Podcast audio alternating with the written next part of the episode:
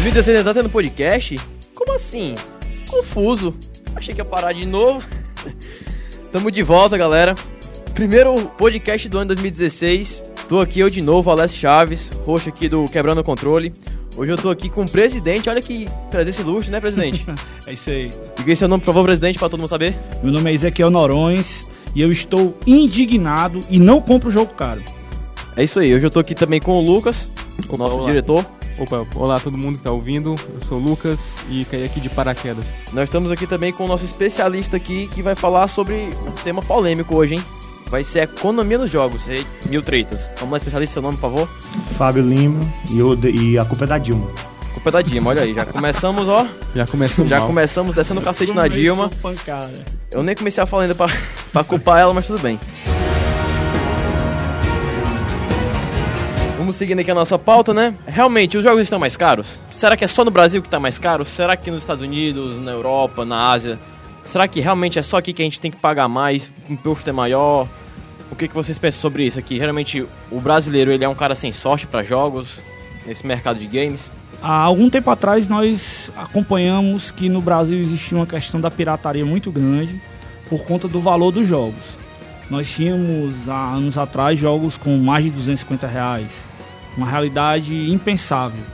De um determinado tempo isso foi mudando, a questão do mercado nacional também foi sendo modificada, o preço chegou a melhorar um pouco, tivemos promoções de jogos a 150 reais lançados pela Sony.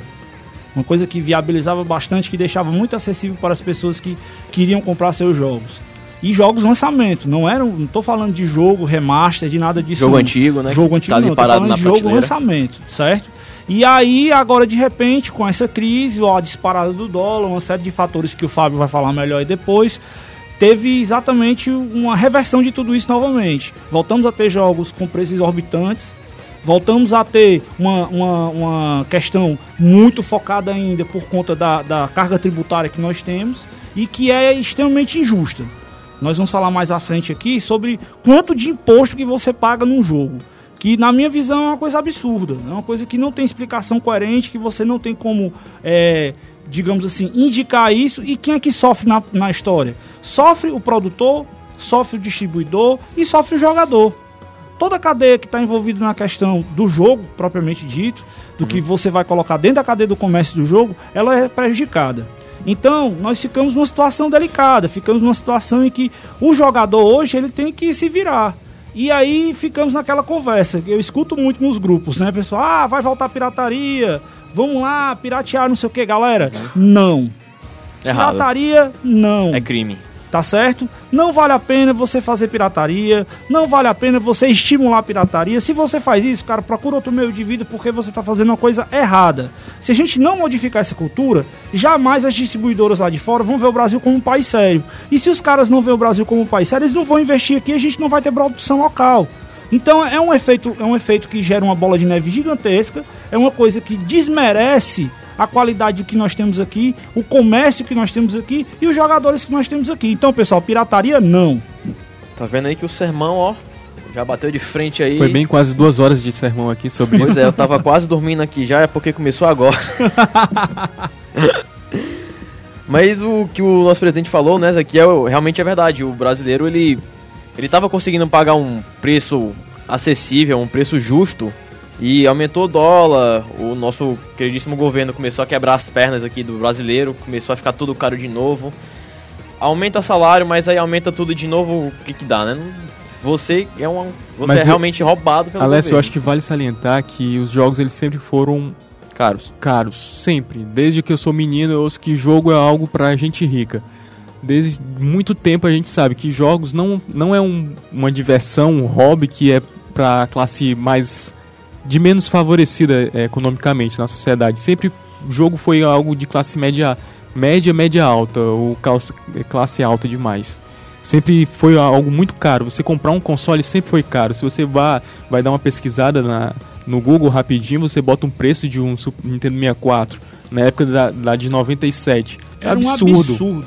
Você tinha que vender um rim, ainda ficava sobrando dinheiro, faltando dinheiro para você completar o preço do console. Hoje em dia ainda não mudou o valor não, hoje ainda dá um rim por outro, um PS4 a 4 mil não dá, não tem jeito. Se bem que já caiu, né? Um pouco, mas mesmo tendo caído o preço, você tem uma média de preço hoje no mercado Um nacional de ainda, 2 a 2.200 reais. Tem uma galera que consegue umas promoções aí de vez em quando de 1.800, 1.900 reais no mercado local. Mas esse valor, vale salientar que não é do produto fabricado aqui. É do importado, que também sofreu um aumento gigantesco agora com a, a- a disparada do dólar. Pois é, já que a gente tá começando a entrar nesse quesito dólar e tudo mais, é, vocês acham que vale mais a pena hoje importar um jogo ou você comprar aqui no Brasil mesmo, mesmo com os impostos exorbitantes aí, mais de 50% de impostos e tudo mais? Agora que vai entrar aqui o nosso especialista aqui da grana, nosso tesoureiro do jogo. É, Bem, com relação especificamente a se vale a pena importar ou não, é difícil de dizer. Primeiro é o seguinte, tem que levar em consideração. Eu vou fazer, eu vou mostrar uma conta aqui que eu fiz, tá certo? Uhum. É, então, para simplificar, eu diria o seguinte: vale a pena comprar no Brasil hoje.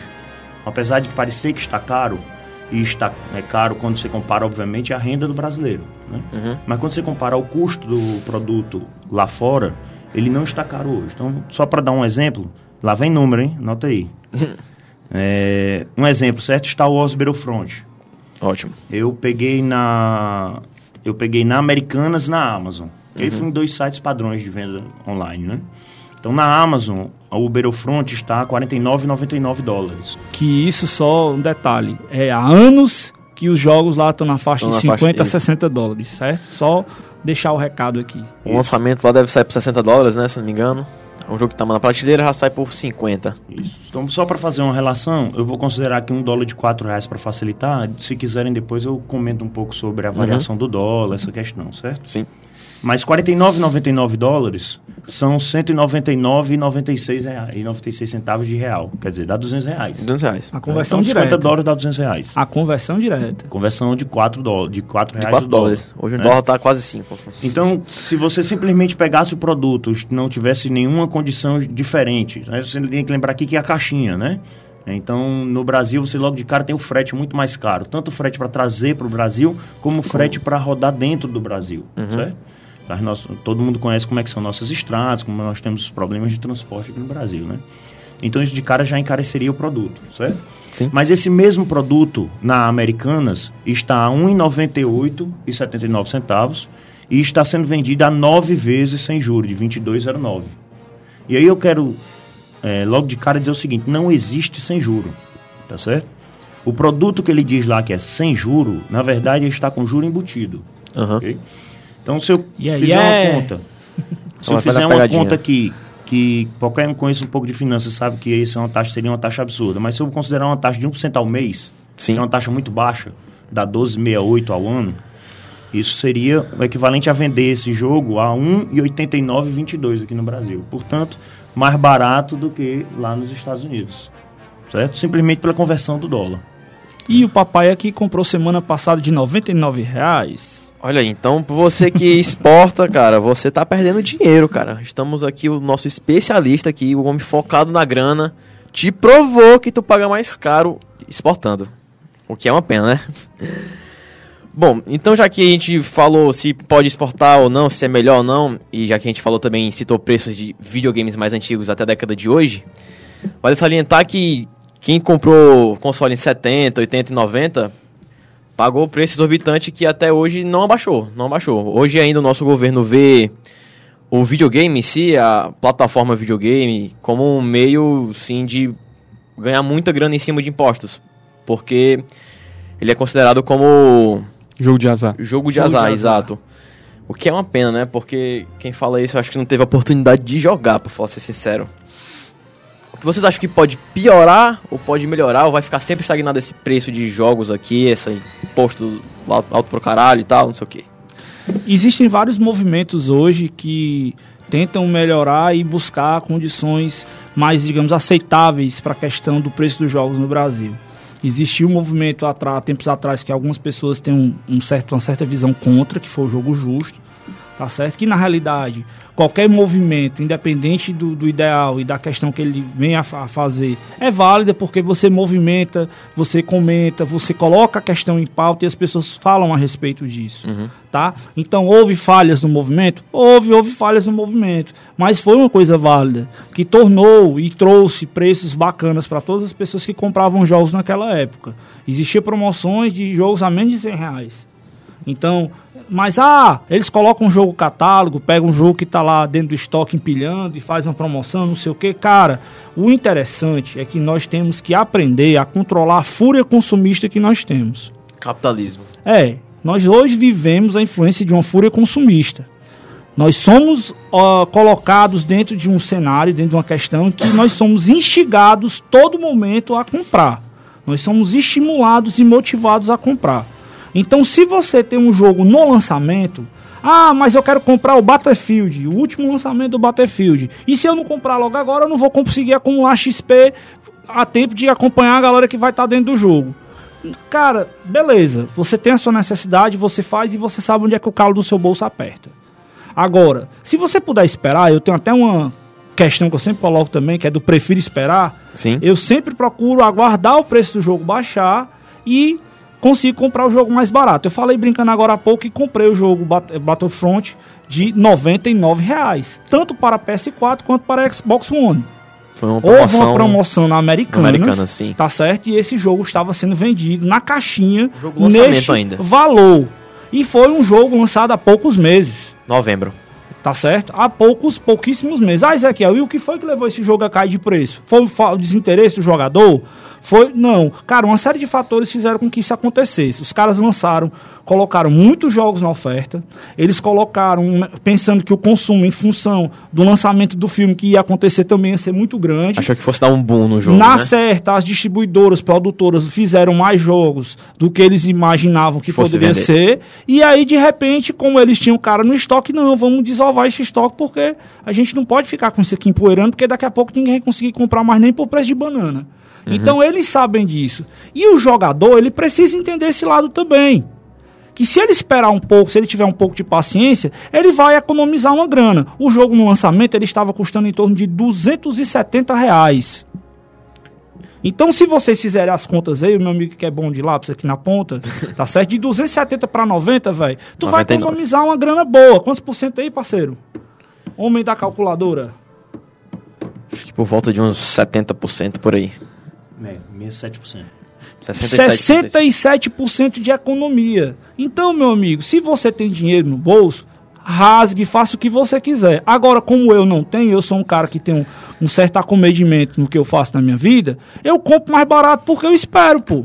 Então nós temos que ter essa consciência. Vocês concordam com isso? Mas aí o, o negócio é você conseguir ter uma, é uma consciência da comunidade gamer, da comunidade que joga videogame, porque a maioria das pessoas elas querem o, tem o imediatismo, né? Quer ser o hardcore gamer. É, quer ser eu, o mais eu tirei dessa, se- dessa semana que teve, eu joguei a beta do The, Div- The Division, né? The Division. E eu, tava, eu joguei Muito só- bom, hein? muito bom. Eu- Muito bom. eu muito Downgradezão, pesado. comecei a jogar no penúltimo dia da, da- do fim da beta. Quando eu comecei a jogar, já tinha amigo meu que tava num level muito acima. Nós sabemos quem é esse amigo. Como Nós é que eu- sabemos quem é. Como Daqui é que eu poderia jogar com meu amigo, jogar, se divertir com ele se já tava lá na frente? Aí Sim. é o problema, se eu comprar um jogo muito tarde e as os meus amigos compram logo no Muito lançamento, cedo. eu vou ficar pra trás, eu não vou aproveitar com meus amigos um jogo que é online, que é pra jogar com um amigo.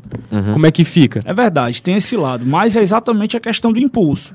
Se você tem um grupo de amigos, Por se que você aí- consegue fazer essa, essa linha de convencimento, você consegue influenciar o mercado também. Porque o mercado, ele é influenciado, o Fábio vai falar, o mercado é influenciado pela procura. Esse é o problema que tá a mentalidade do consumidor. Se a comunidade que a gente tem de jogadores, ela tivesse essa Essa mentalidade. essa mentalidade, Essa calma, né, no caso. ela- esse negócio de esperar, ver o que, é que vai acontecer, não comprar logo de cara, a gente teria, não seria tão refém assim dessas empresas que estão vendendo as coisas para nós. Eu vou dar uma de William aqui. O William é nosso coadjuvante aqui, parceiro do podcast.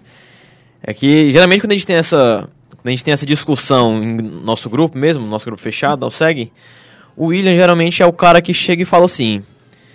Cara, se eu tenho dinheiro, o dinheiro é meu, eu compro e pronto, tô jogando. Rico. Tô jogando. eu queria ser o William nessa vida, mas eu não sou ainda. Então, por exemplo, no meu caso, eu, Alex Chaves, eu, eu escolho um jogo determinado que eu sei que eu vou jogar muito tempo. Procuro um jogo que tem muito conteúdo. Não vale a pena eu comprar um, sei lá, fazer um exemplo aqui de qualquer jogo que só tenha história, modo campanha.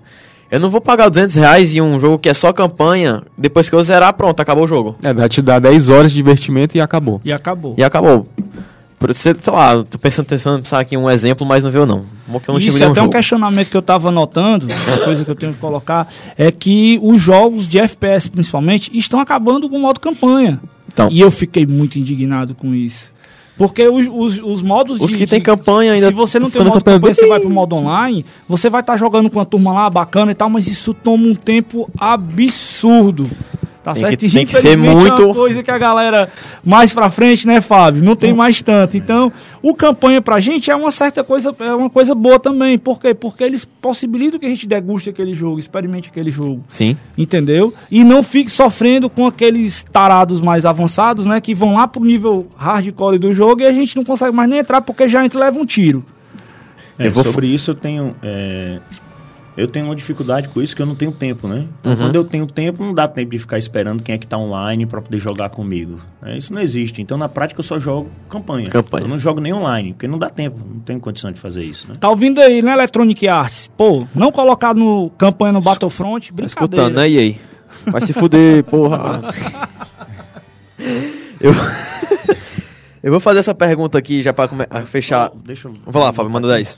É, vocês falaram algumas coisas, eu acho que é interessante a gente pontuar algumas Claro. coisas, né? Sim. É, primeiro é o seguinte, é entender que a indústria, ela, existem duas forças que competem entre si na definição do preço, certo?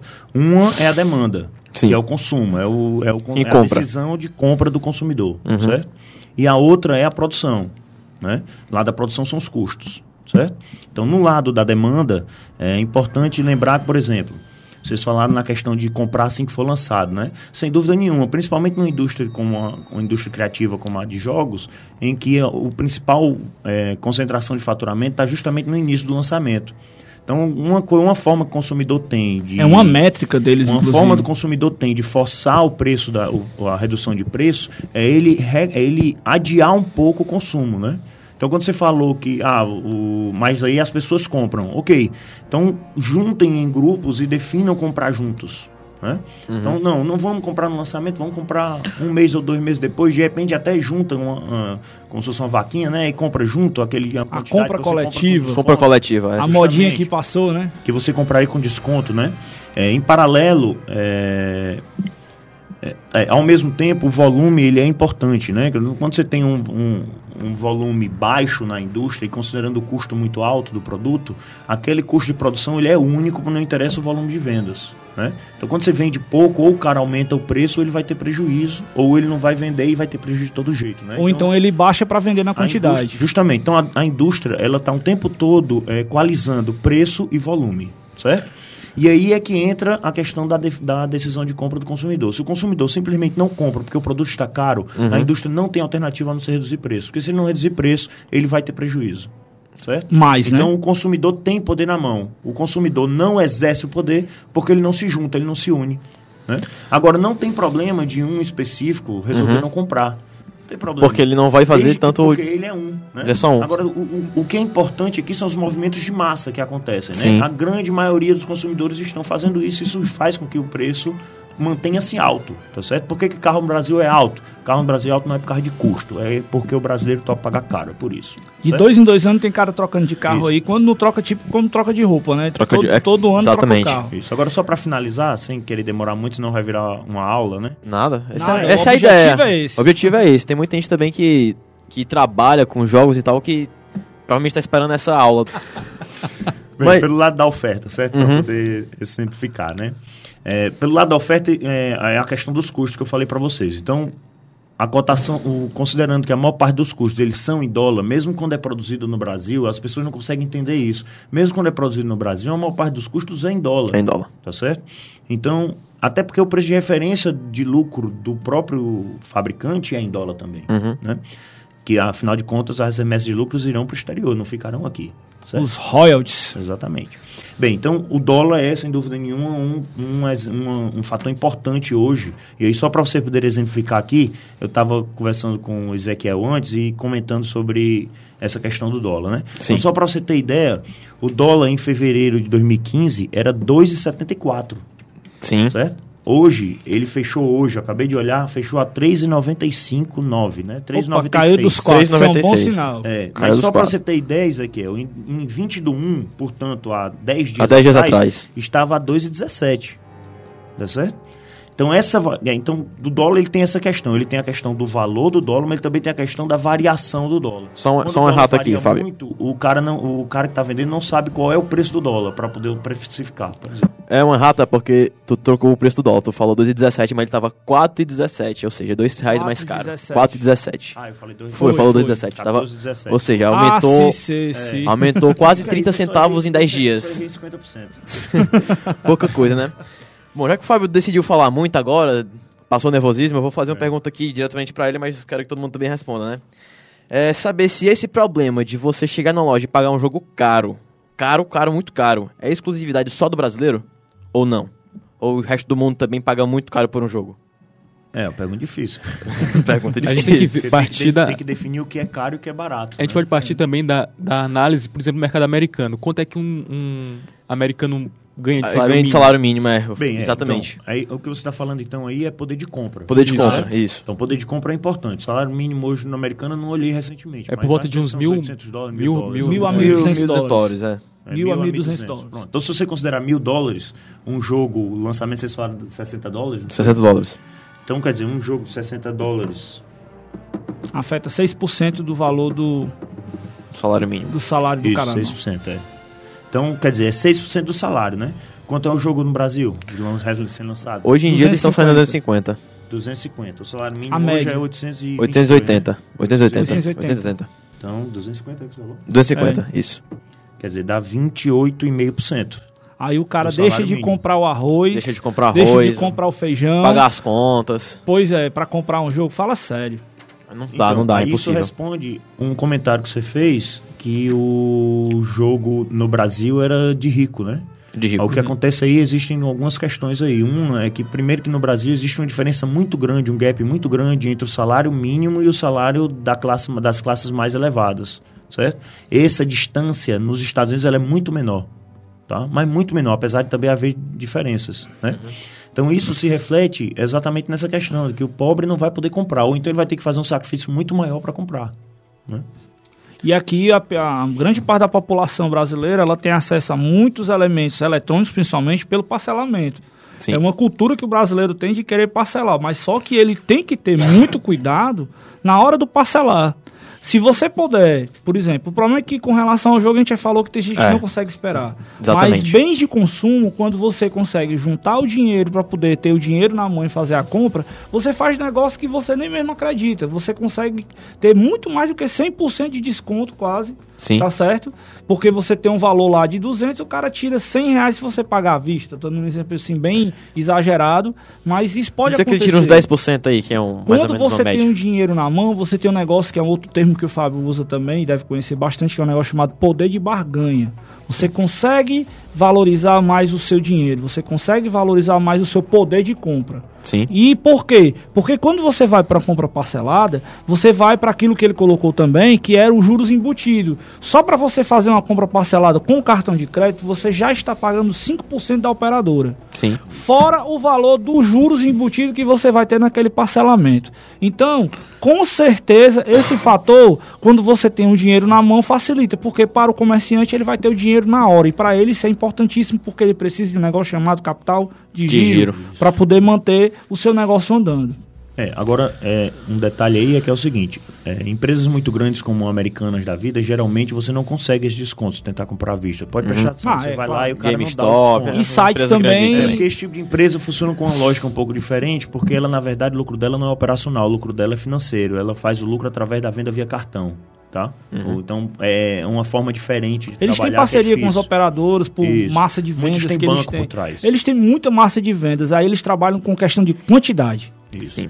Então, uma forma que você tem de você burlar esse, esse problema é você procurar, então, o comércio menor. Então, você compra à vista no comércio menor e aí você consegue o desconto. Com certeza. Consegue a barganha lá de pagar um pouquinho mais barato e tal. Exato. Poupar o seu dinheiro. Porque o comércio pequeno está efetivamente tentando ganhar na operação. Na operação, Tentando ganhar sim. no lucro que ele obtém na venda do produto. E o comércio grande não. Ele também, quando você atrasa o cartão, o pagamento do cartão, Uhum. você paga juros de 10% ao mês. E a cartão operadora. é excelente que você consuma no cartão. é, E a operadora não espera nem um dia pra perder dinheiro.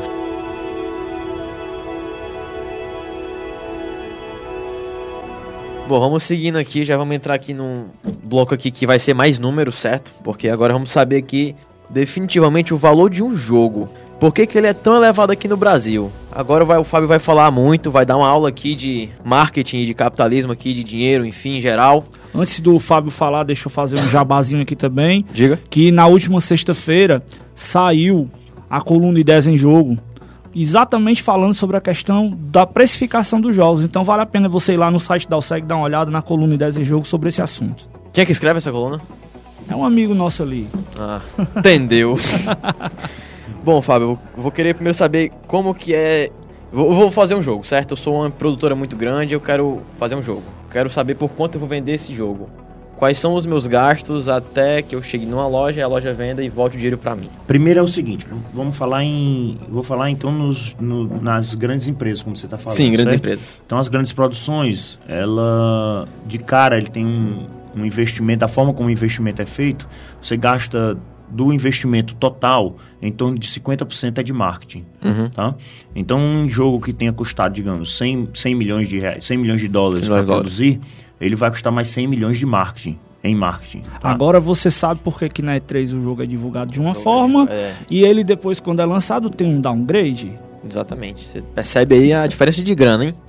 Vamos lá, é, Division. então, isso é feito, mas isso é feito por quê? Porque o consumidor efetivamente consome dessa forma, né? Uhum. Então ele é, ele é necessário faz- fazer isso para que ele consiga atingir o consumidor.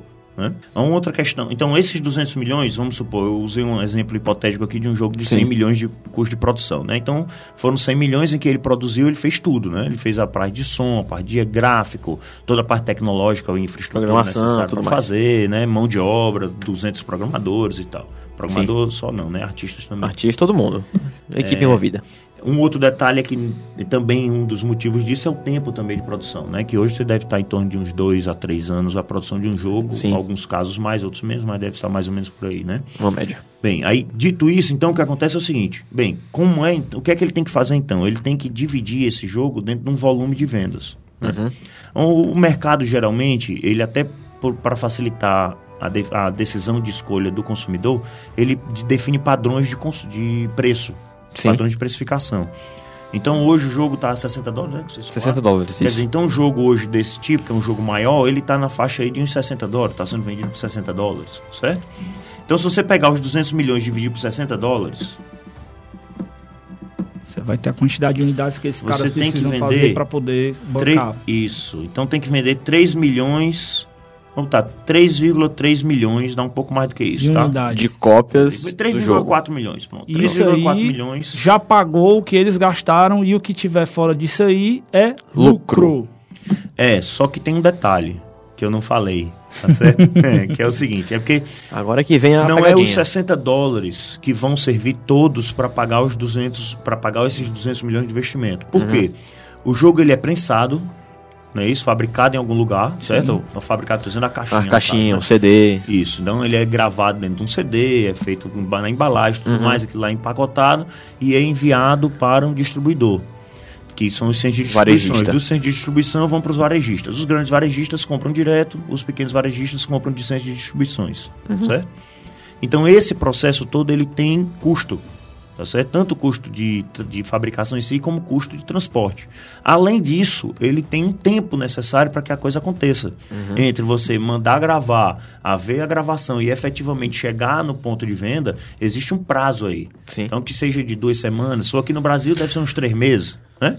Por causa da, da burocracia daqui. Burocracia. Mas em outros lugares, nos Estados Unidos, talvez seja duas semanas. Né?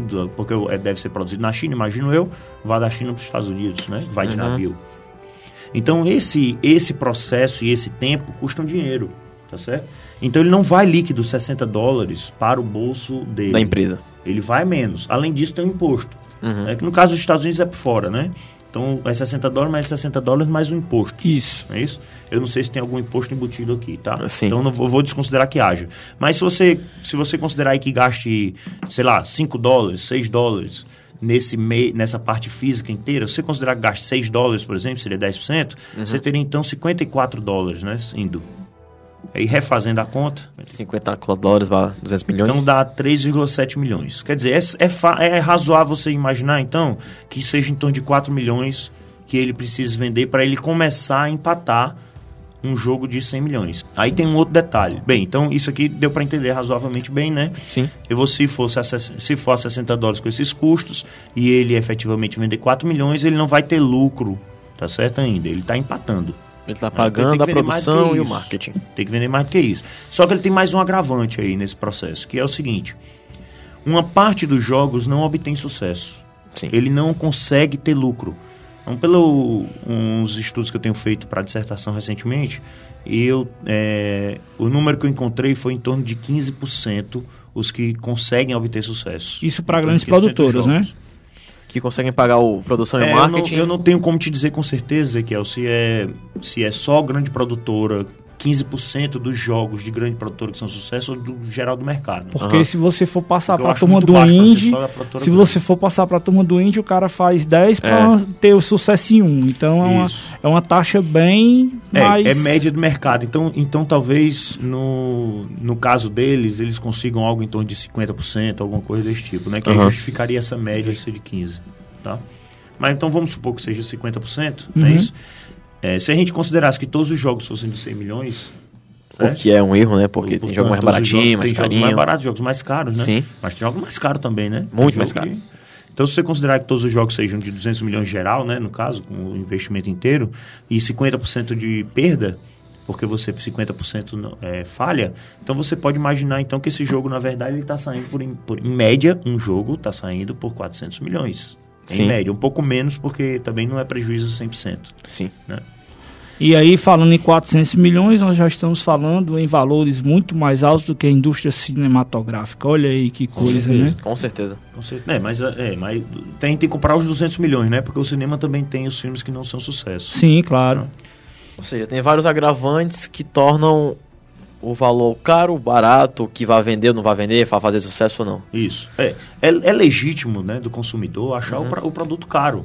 Sim. E esse, esse ato do consumidor achar o produto caro e não comprar, porque se ele compra, ele pode achar caro como for. Sim. O sinal que ele está dando para o mercado é simples.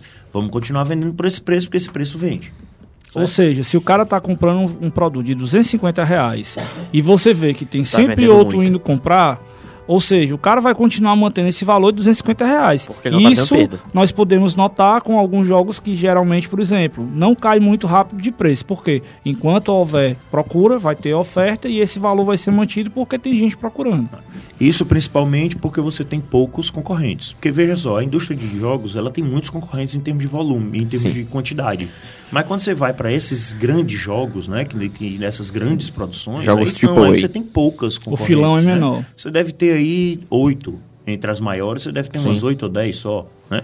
Então você tem uma concorrência relativamente pequena, não faz sentido, ele não vai concorrer por preço, dificilmente ele vai concorrer por preço. Até porque é muito difícil você comparar em termos De é, lucro. objetivos o preço de um jogo. Ah, não, o jogo A e o jogo B. Se eles tiverem 10 reais de diferença de um para outro, eu não compro esse, que eu compro pode outro. modificar a mecânica, pode modificar o enredo, pode Gráfico, modificar uma série som, de coisas que aquele jogo que vai exatamente. fazer o diferencial de um pro outro. Exatamente. Isso é, uma, isso é um, o autor que fala sobre isso, é o Caves, que fala exatamente sobre essas características da indústria criativa, dos produtos criativos. Bom, a aula foi importante aqui, você conseguiu saber o quanto é caro fazer um jogo. Caro não, né? Porque a gente começou aqui a falar de um jogo que, particularmente, 100 milhões não é nada para a indústria de games, certo? A indústria de games hoje em dia já tá beirando bilhão já para fazer um jogo. Um jogo bom e cheio de conteúdo. E, bom, por 60 dólares a gente viu que o, já chega a 54 na mão do produtor, já vai um postozinho pro governo e tudo mais. Como que é, agora partindo por 250 reais aqui no Brasil, quanto é que vai pagar só o valor do jogo que vai para a produtora em si, para pagar a Eu produção quero do jogo? só colocar o seguinte, ouvinte, você está pronto pra chorar? Porque você é. vai chorar agora. Você vai se sentir souber. um trouxa, literalmente. Desculpa ser sincero, mas você vai sentir. Então vamos lá, certo? 250 reais, do, considerando o, o jogo a 250 reais, Sim. a carga tributária. Bem, primeiro é o seguinte: essa carga tributária. é, a gente tem que olhar ainda. Eu não, não tive tempo, não tive condição de olhar os detalhes de como foi calculada essa carga tributária, tá? Mas nós tivemos. Mas nós tivemos aí é, é, uns cinco ou seis sites, eu e o Ezequiel a gente procurou. Deve ter uns cinco ou seis sites falando da mesma carga tributária. Então eu vou considerar essa carga tributária e fingir ponto que, médio, não, que não haja nada errado nela, porque eu realmente não tenho como ter certeza. Posso falar Tá? o valor? A Fala taxa? Tamo aqui Ah, com. é, o Ezequiel tem até um, um gráfico gráficozinho. interessante aqui interessante. Pronto. Meu amiguinho, você paga 72,18% de taxa de impostos quando você compra um jogo. Então, eu vou te dar um exemplo. Se tu compra um jogo de 100 reais, 70, e- quase R$ 73,50 tu paga de imposto. Agora vamos fazer aqui pelos números aqui do preço do valor do Brasil mesmo, que é pra você sentir o quanto você tá sendo trouxa. Bem, então vamos lá, certo? É, 250 reais, se você pegar essa carga tributária de 72,18%, ele dá 180 reais de imposto. Imposto. Dos 250. Isso significa, na verdade, que o jogo está saindo por 69,55.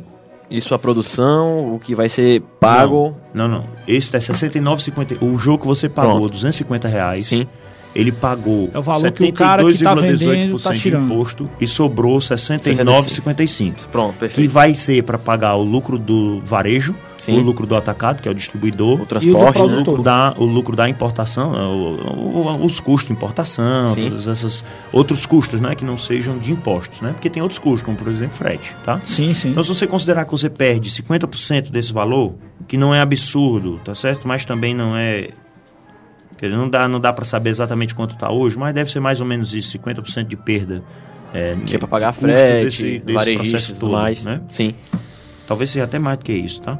Então você tem, na verdade, 34,75 ou 34,78. E, portanto, ao dólar de hoje, isso significa 8 dólares e 70 centavos. É esse o valor que está sobrando para ir para fora. E é por isso que eu desconfiei um pouquinho dessa carga, porque eu achei muito pouco. Esse jogo está sendo de lucro apenas 8,70. Aí vem aquela velha questão, né? Uhum. Poxa, mas por que será que o jogo na Steam e o jogo de PC é mais É barato? mais barato. Sim. Por que será que eu pago menos quando eu compro o jogo online? Só que não, né? Porque tem jogos que você compra nas PSN, na live da vida, que tá o mesmo preço do jogo da prateleira. E aí? Como é que isso acontece? Por que que, Polêmica. isso acontece? Pois é, eu não sei se a PSN é, brasileira paga imposto. Claro. Sinceramente, não sei. Inclusive, recentemente, Deve pagar, sim. recentemente a tarifa para impostos de venda de produtos que estão sendo comercializados por meio digital foi acrescida. Eles aumentaram, criaram imposto para isso. Tanto é que o valor da live também, da live Brasil, vai ficar aí quase 50% mais caro, né? Antes era 119, já vai pra 180 já. Então você percebe até que os preços brasileiros estão sendo afetados pela nossa carga tributária de 72,18%. 18%. É, 72, 18. É, lembrar sempre que tem também a variação do dólar, né? Que é importante. É importante, certo? sim. Então tem que, tem que ver se esses números específicos são mais difíceis, né? A gente pode falar mais abrangente, que fica mais fácil. Os números específicos sempre vai trazer alguma estranheza. Tem que ver se realmente a carga está sendo essa e tal. Mas sendo bem pragmático, não dá para comparar um jogo que é colocado na Steam com um jogo que é colocado na prateleira. Sim. Por quê? Porque o modelo de mercado que a Steam possui, ele é totalmente diferente e ele tem uma forma de se colocar o produto para o pro- consumidor final de uma forma totalmente diferente. E a maneira que ele é tributado é mais diferente ainda, por quê? Porque um jogo que sai para o PC, ele não é tratado de um- como um jogo que sai para o console.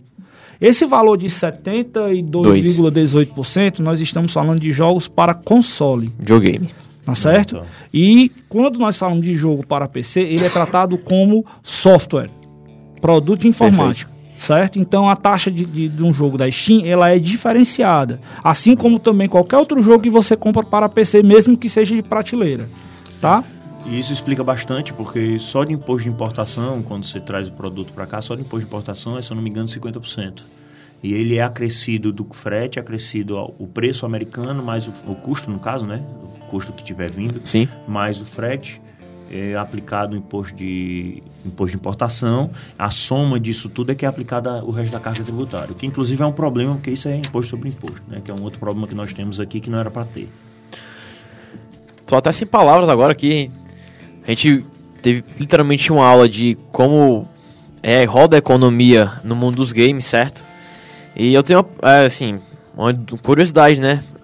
É, se, já que a gente paga 250 reais em um jogo aqui no Brasil, só de imposto do governo já vai 180. Teria alguma forma, sei lá, algum movimento, chamar cinco amigos aí, outros mais cinco junta, de a gente pagar um pouco mais caro, um pouco mais caro, um pouco mais barato nesse imposto, tem como eu comprar um jogo mais barato aqui, se tem alguma fórmula, se tem algum jeito, se tem alguma solução, eu saber. De imposto, não. Você pode comp comprando em volume, geralmente você consegue, dependendo do comércio que você for, você uhum. consegue desconto, né? Para comprar mais barato, né? Agora, com imposto, não. O que imposto que precisa efetivamente é nós... É, de alguma forma, nós conseguimos conscientizar o governo de que jogo é, eletrônico não é jogo de azar. Né? Quer dizer, eu, foi uma comparação que eu vi aqui que o imposto, a carga tributária de jogos eletrônicos dá um pouquinho maior do que a carga tributária de armas de fogo. É verdade. Olha. E ainda tem outra, outra, outra questão, né? Tudo é software. Então, é software. tudo é software. É porque o nosso governo, ele infelizmente tem pessoas que não são bem esclarecidas, eles constam com pessoas que não buscam reconhecer isso, porque alguns que fazem parte do governo, tá até conversando com o Fábio aqui hoje, consideram que o mercado de jogos é feito por lobistas, por pessoas que estão interessadas somente no lucro, somente na questão do comércio, e na realidade não. O que falta é informação, é esclarecimento, conhecimento para que esses caras percebam de que um jogo eletrônico é software e por ser software ele deve ser tratado como tal.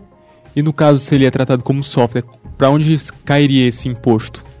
Bem, é, vamos lá, certo? O, o, o fato de não ser tratado como software, como software, ele é tratado como produto fabricado, de cara ele vai inserir o IPI, certo? Que é hoje o maior imposto que nós temos hoje no Brasil, é o IPI e o ICMS, são os dois principais. Uhum. O IPI é um imposto sobre fabricação de produtos, tá certo? Que ele varia de acordo com o produto e também a localidade que você está pegando isso, né? Isso, é, principal, o IPI ele é um imposto federal, ah, tá? Federal, Eu acho perdão. que ele é igual a qualquer lugar que você for, com Mas algumas ele, exceções. ele varia pelo produto, porque por exemplo tem um isso, comparativo aqui na varia. mão que por exemplo, o IPI que você paga numa televisão é 15%.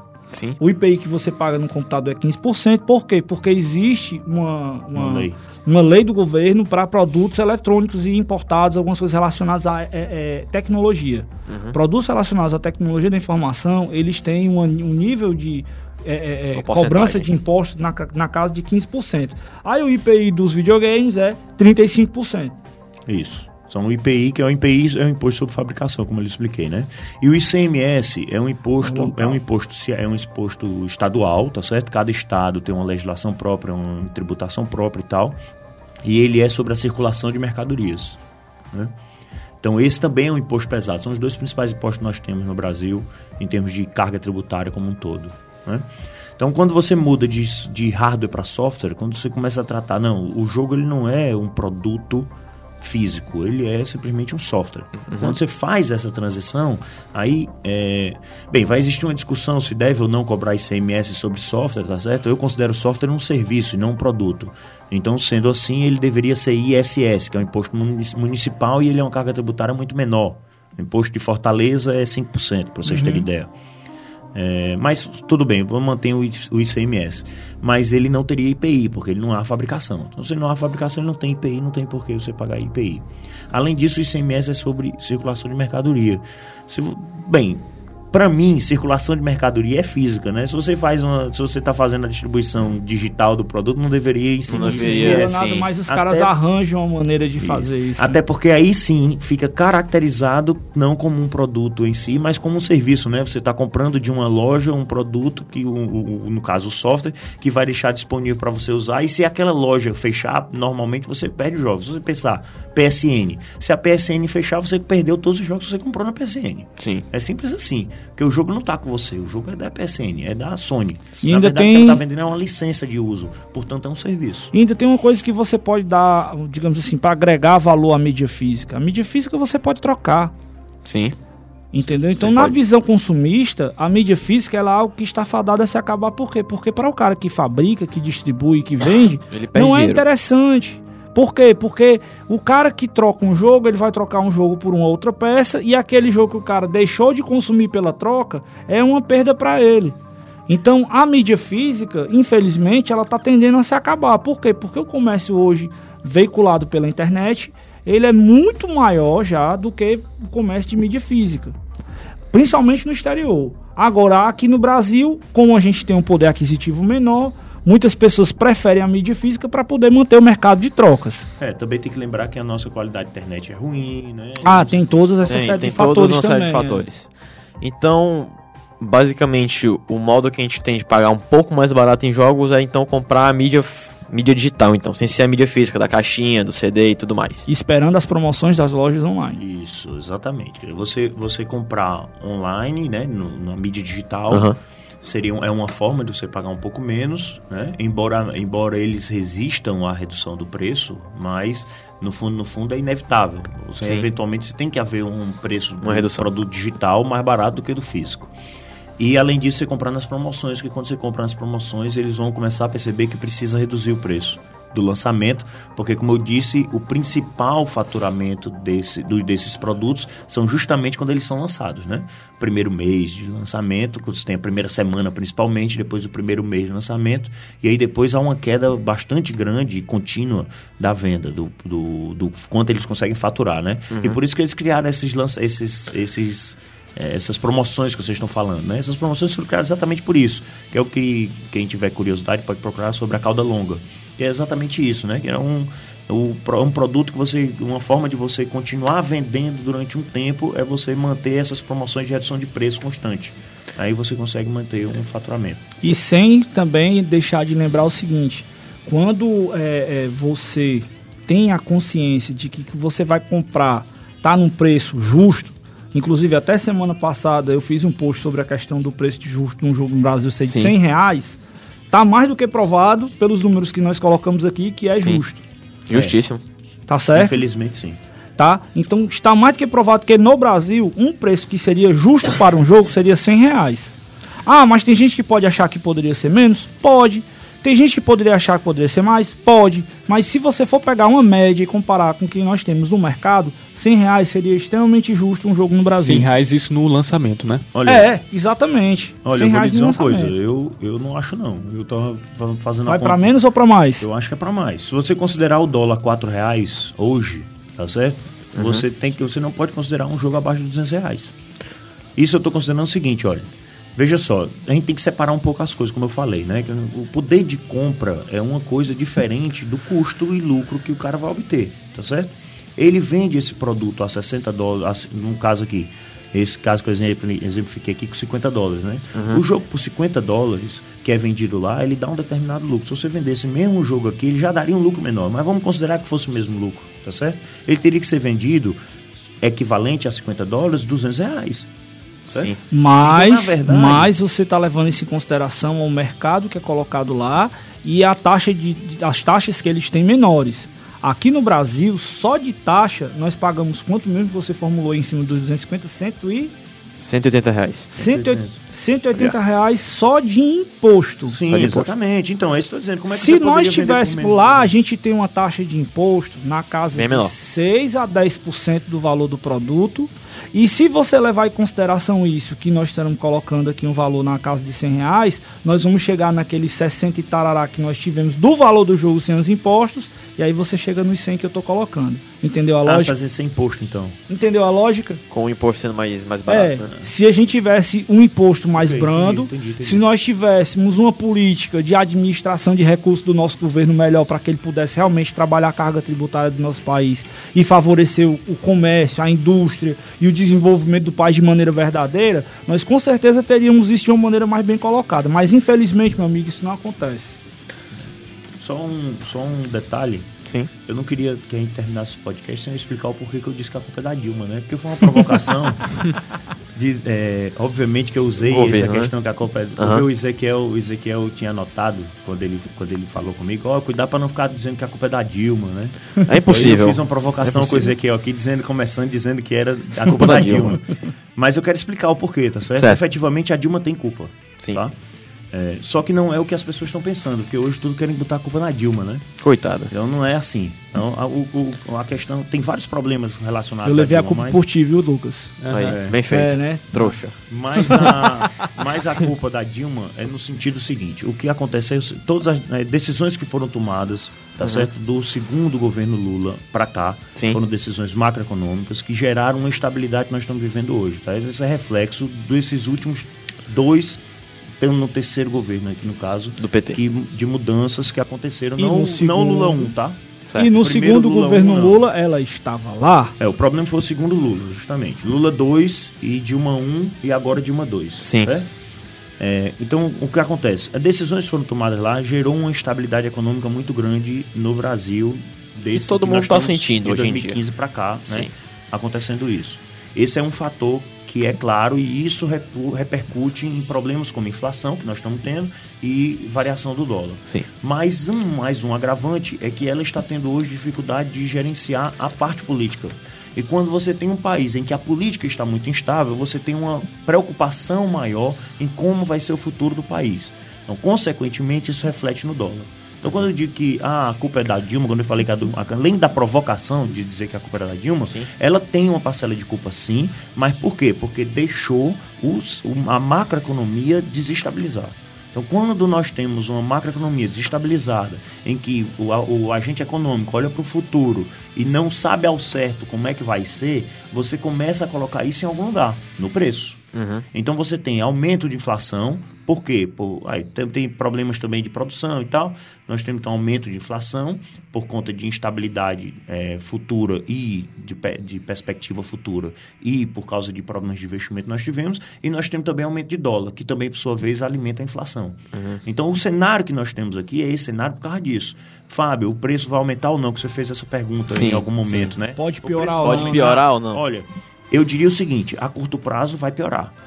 Certo? Porque eu, quando, quando a gente olha essas, quando a gente olha essas, essas, esses dados e as- os movimentos que estão acontecendo em Brasília, e por Sim. exemplo, a carga tributária agora vai aumentar de novo, aumentou no ano passado, vai aumentar de novo. Tá certo? Então, quando você vê todo esse conjunto da obra, você vê é o seguinte: olha, enquanto a gente não tiver perspectiva de médio prazo de melhora, ou de longo prazo de melhora, enquanto isso não acontecer, vai ficar todo mundo pessimista. E esse pessimismo, ele se reflete nos preços. Então, o que é que eu acho que vai acontecer em função do dólar? Em função, nesse, no caso dos jogos específicos, o carro do dólar é muito pesado, então vai haver piora da situação. Até que haja essa melhora da, da cotação, principalmente, né? Você vê menos variações da- do dólar, dólar mais estabilizado, aí Sim. os agentes podem começar a tomar decisões de redução um pouco da margem. Porque isso reflete também na margem, certo? Quando você tem um dólar que pode chegar a 2,17 ou a A 4,17, 4,17. ah, o dólar hoje está 3,95, mas pode chegar a 4,17. Se eu vou precificar, eu não sei quando é que quando eu for, quando eu for é, mandar essa remessa de lucro para o futuro, para o exterior, quanto vai estar o dólar. Então o que é que eu tenho que fazer? Eu tenho que precificar 4,20 ou 4,30, que é a perspectiva do que vai acontecer para frente, tá certo? Agora, quando isso não começa a ter uma perspectiva de redução, aí não. Aí eu posso pegar e começar a precificar a 3,80. Ah, o dólar tá a 3, de repente o dólar tá a 3,90. Eu consigo precificar até a 3,80. Porque eu sei que quando eu for mandar a remessa daqui a dois anos ou um ano, esse dólar vai tá vai estar baixo, mais baixo. tá mais baixo, então a sim. perspectiva do que vai acontecer no futuro, ela tem muito peso nisso. Então, já percebemos aqui que o Fábio entende muito do assunto da economia brasileira. Fábio, qual é assim a perspectiva que tem-se de todo o governo e tal, já tá quebrado aí, tá pagando conta por, por cima de conta, tá todo aumentando os preços.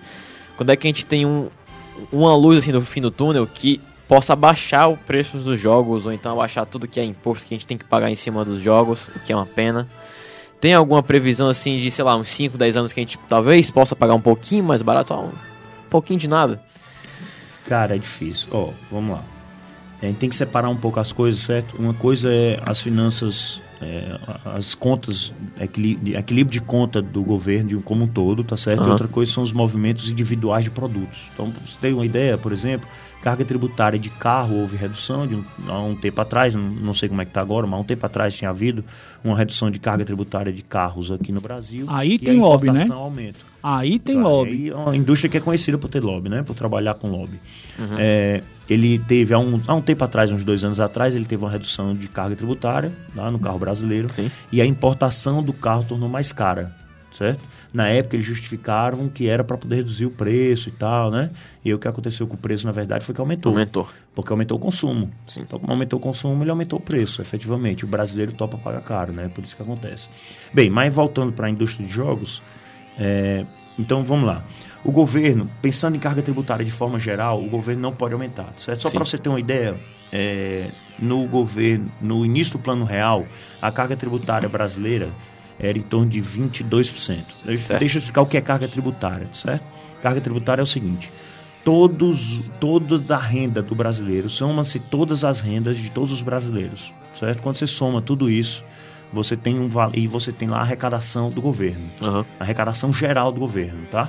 Então, quando você vai essa divisão da arrecadação geral do governo dividido pela soma geral das rendas, ok? Soma geral das rendas é uma outra forma de chamar de PIB, tá? Pronto, PIB nada mais é- seria o PIB, PIB né? nada mais é do que a soma que tudo que é produzido no Brasil Tudo ou que é gasto. tudo que é de receita, de, de renda. Porque o PIB ele pode ser medido pelo consumo ou pela renda, tá? Certo. Perfeito. Então, nesse nosso caso aqui, eu vou usar pela renda porque é muito mais fácil. Então, o que é? A gente vai pegar todas as rendas dos brasileiros, isso é o PIB, ok? Então, se eu dividir o quanto o governo arrecadou pelo PIB, ou seja, por quanto nós ganhamos, eu tenho um percentual.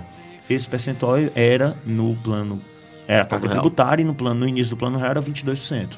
Hoje, a carga tributária está em 36%. Na última vez que eu vi, 36,4% mais ou menos.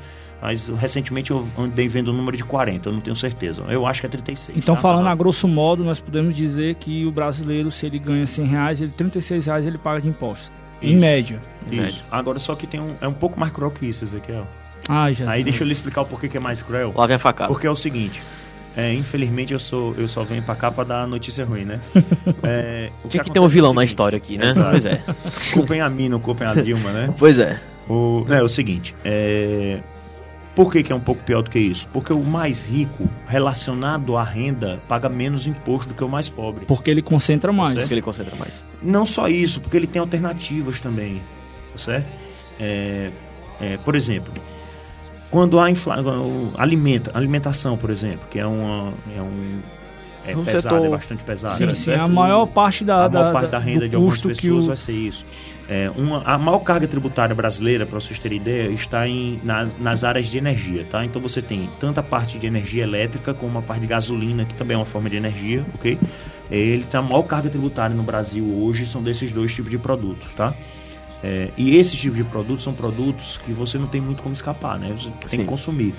Só que o que acontece é o seguinte, no caso do rico, relacionado à renda dele, Uhum. o consumo dele de gasolina é muito pouco quando comparado à renda total dele. Já para o pobre, quando ele tem carro, a renda dele é muito, é muito próxima. tá? Então ele gasta muito com isso, entendeu? Uhum. Energia também, também acontece isso, né? Não comparado ao orçamento da família do pobre é muito Sim. maior. Então a carga tributária para Se o você pobre for é diluir maior. dessa forma, infelizmente se torna algo com referencial bem, bem, bem mais é, pesado. então o problema da carga tributária é essa, tá certo? Eu não, eu não, tenho, eu não tenho números para lhe dizer, ah, de acordo com a faixa da, da- de renda, qual vai ser a carga. Mas ah, o fato Aham. é isso, que o, mais bar, o menor renda paga mais imposto. Então ele é um pouco mais cruel do que isso. Mas eu vinha dizendo sobre a questão da carga tributária, né? Sim. É, que é 36%, ou seja, cada 100 reais que você recebe, 36 você paga de governo. E se você estiver na classe mais baixa, você paga mais do que isso, certo? E não menos do que isso. Né? Infelizmente. Qual era a outra pergunta que você tinha falado? Se qual a expectativa que de tempo que o governo tem que a gente possa poder pagar um pouco mais caro, um pouco mais barato Ah, nos sim, jogos. tá. Ah, desculpa. Não, não, não. Foi, foi tanto viajei, número que eu viajei. perdi, né? Digressão, digressão. não, não. Bem, vamos lá. É, bem, então o governo, o que acontece hoje? O governo hoje arrecada muito mais Sim. e ele ainda por cima está em déficit. Então, o que é o déficit? O déficit é ele Tá devendo. arrecada um valor Pronto. e ele gasta mais do que ele arrecadou. É, no caso do Brasil, hoje, ele está gastando em torno, aí sim, é em torno de 41% do PIB. que o governo brasileiro, governo todos, tá? Não é só federal, não. Todos os governos, né? To, todos os níveis, tá? Então você hoje está tá gastando em torno de 41% do PIB. Então é 5% de PIB de déficit que tem, nós temos. Pronto, eu ia perguntar. Então a gente paga 36% do PIB em geral. A gente paga 36 reais dos 100 de Isso. imposto e eles conseguem gastar 41. Ou seja, eles Isso. gastam mais do que eles recebem. Exatamente. Tá certo? Porra. Isso aconteceu. Bem, isso não é o histórico, tá certo? Aham. Isso aconteceu em 2015, 2014.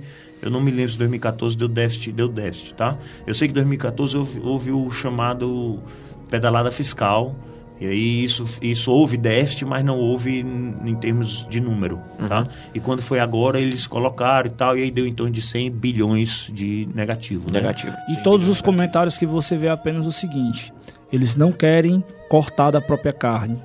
Eles só querem Tirar de ganhar. quem. Não, só querem fazer o quê? Aumentar a carga de impostos. Que Aham. é exatamente o que estão fazendo. É. Ou seja, esses 100 bilhões de déficit é justamente a diferença dos 5% do PIB, do que eles gastam, do que o brasileiro paga. Eu não fiz a conta pra ver, mas deve ser. Deve ser, né? Aham. Eu sei que foi esse número, eu vi, eu vi esse número de. Eu vi em contextos diferentes. Então, Sim, como às sim. vezes a, a base é diferente, pode haver diferença, tá? Mas deve Mas só ser no contexto geral, então. isso, tá? Aham. É, bem, então, no contexto geral, o que significa, o que é que isso nos diz? Isso nos diz que não vai haver redução de carga tributária, que vai haver aumento. Efetivamente está havendo aumento de carga tributária para tentar compensar, porque eles não podem ficar todo ano vindo com déficit todo ano, eles não podem. Tá? Senão quebra. Quebra, Exatamente. se O quebrar o, Brasil país, quebra de vez. de, de ferrar tudo. Aí, É, simples assim. Inclusive, a, a carga, a dívida externa brasileira, a dívida brasileira de forma geral aumentou muito. Eu não sei o a- de número do percentual, Aham. não vou chutar, mas aumentou bastante, inclusive. Bem, então isso é um movimento geral, certo? Então, no geral, o que a gente tem é o seguinte: o governo não vai reduzir carga tributária. Mas isso não significa que não pode haver redução de carga tributária em produtos isolados. Então, o que é que nós, qual é a nossa esperança? A nossa esperança é que eventualmente alguém consiga convencer o governo, né, o governo brasileiro de forma geral, não estou Aham. falando Dilma, estou falando governo brasileiro de forma geral, porque afinal de contas quem legisla não é Não o é só Dilma, sim. ok? É, e convencê-los de que o, esse é um tipo de produto, não faz sentido uma carga tributária dessa. E acontecendo isso, aí sim abre espaço para redução de preço, certo? Aham. Lembrando sempre que é as duas vertentes, consumo e produção, né? Abre, abre espaço para redução de preço na vertente da produção, certo? Que é quem está vendendo o produto. O, tem que haver o comportamento do consumidor também, obviamente, né? Senão não vai reduzir. Haveria redução de todo jeito. Se você reduzisse a carga tributária, haveria redução. Mas a redução seria um pouco menor, porque o brasileiro topa pagar mais caro. né? Essa que é a questão. Ou seja, então a gente paga mais caro porque a gente realmente quer. Também, Esse é o, esse é o ponto-chave. também. resumindo a tá história caro. todinha, é Nós, isso como aí. consumidores, queremos pagar caro e nós, como governo, afinal de Acei- contas, acabamos aceitando. também gostamos de pagar caro, né? Porque nós queremos Aham. pagar caro, um imposto caro para poder pagar, né? Então, é. a gente falou tudo isso e foi quase uma hora falando com números, com uma porrada de gráfico pra você saber que você paga mais caro porque você quer mesmo. É Você tem a opção de pagar mais barato, mas você não quer. Parabéns, você, ó, tá derrubando nosso governo. Parabéns, Todos brasileiros. nós. Todos nós. Bom, já que foi mais de uma hora de blá blá blá aqui, de todo mundo aqui, eu vou começar a encerrar aqui, certo? Porque senão a gente vai falar aqui 5 horas aqui de programa e não dá. O editor ele fica doido, ele começa a me bater. Vou deixar aqui o Lucas primeiro dar as considerações finais dele, já que ele falou pra caramba, não foi, Lucas? Foi, cara, porque o podcast único de humanas aqui que não entende nada de número matemático, cálculo. Olha então tá tipo. explicado por que o Lucas ficou tão quieto, só aprendendo, né, Lucas? Vai sofrer demais aqui num programa desse. Mas é interessante analisar que, além de tudo isso que foi dito, a questão tributária, a questão da pessoa querer pagar mais caro, o nosso poder de consumo também ainda é muito inferior se você for comparar com outros países. Como foi, fa- foi dito aqui, o cara paga se- 60 dólares e recebe mil. E aqui a, a classe que paga, recebe um salário mínimo, paga quantos por cento? 25%, não era? 28,5. Mas fale bem, mil dólares. Mil dólares. Mil dólares. Que É, seria 60 hoje dólares. 4 mil reais. E o Isso. salário do brasileiro, 880. 800, É um jogo que de fica 250. muito abaixo. A gente tem um país que o, o poder de compra da população é muito inferior. E é, as questões que levam a isso a gente- são históricas e complicadas demais para discutir aqui. Aham. Vamos lá, presidente, suas considerações finais aí. Cara, vou ser bem breve e bem objetivo. Se você quiser, meu amigo, continuar comprando jogo caro, o azar é seu. Ponto. É isso aí. Vamos lá, Fábio também. É, o azar é nosso, né? Então, afinal de contas, É verdade. afinal de contas, todos nós pagamos por isso, né? Infelizmente. Mas, enfim, mas é, cada Infelizmente. um tem sua liberdade. Liberdade é pra isso, é pra ser exercida, né? Então o cara tem que tem direito de fazer a escolha dele, né? Mas eu, por exemplo, reduzi bastante o meu consumo de jogo porque eu não tô sem tempo e porque por causa do custo. né? Realmente, pra mim, não faz muito sentido você gastar nesse nível. Apesar valor de eu adorar né? jogos, né? Aham. Sempre, sempre tive contato com jogos, né? Então, ative locadora, fiz muita coisa com relação a jogos, né? Olha aí, tem alguma página que queira divulgar aqui, Fábio, alguma coisa do tipo? Então, meu Facebook, Fábio Nóbrega de Lima. Pronto, então quem tiver uma dúvida de economia de jogos lá, procura o Fábio então Ah, pra resolver. também estou sempre nas comunidades, o pessoal do Fábio é um participante o Seg ativo também. do Ideias em Jogo, que é o nosso grupo lá Isso. de comentários sobre cultura de jogos. Qualquer coisa relacionada ao link vai estar na, na descrição, descrição. Desse, dessa postagem. Pronto, eu vou começar aqui agradecendo primeiramente ao pessoal da Unifor aqui, o... Pronto, agradecer o Rufino aqui, que foi o nosso, o nosso produtor aqui de áudio aqui, que pegou os microfones tudo direitinho. Professor Guilherme Sampaio, A professor Guilherme, que liberou o espaço aqui de novo, olha o professor Guilherme. A todo mundo aqui da Unifor, todo mundo da USEG também que eu tô lá. Segue nós lá, Facebook, tudo que diabo a gente tiver aí, vai no site, lê as colunas hoje. Mas é isso, gente. Obrigado por tudo, por estar aqui acompanhando a gente mais de uma hora. Foi um papo aqui muito cabeça, para aprender muito sobre a economia brasileira que tá quebrada, diga-se de passagem, sobre por que, que você paga tão caro em um jogo. Bom, e é isso aí. Escuta aí, seja feliz e é nóis até a próxima semana. Não, daqui 15 dias, né? Daqui 15 dias. Até daqui a 15 dias. Valeu, falou e até a próxima.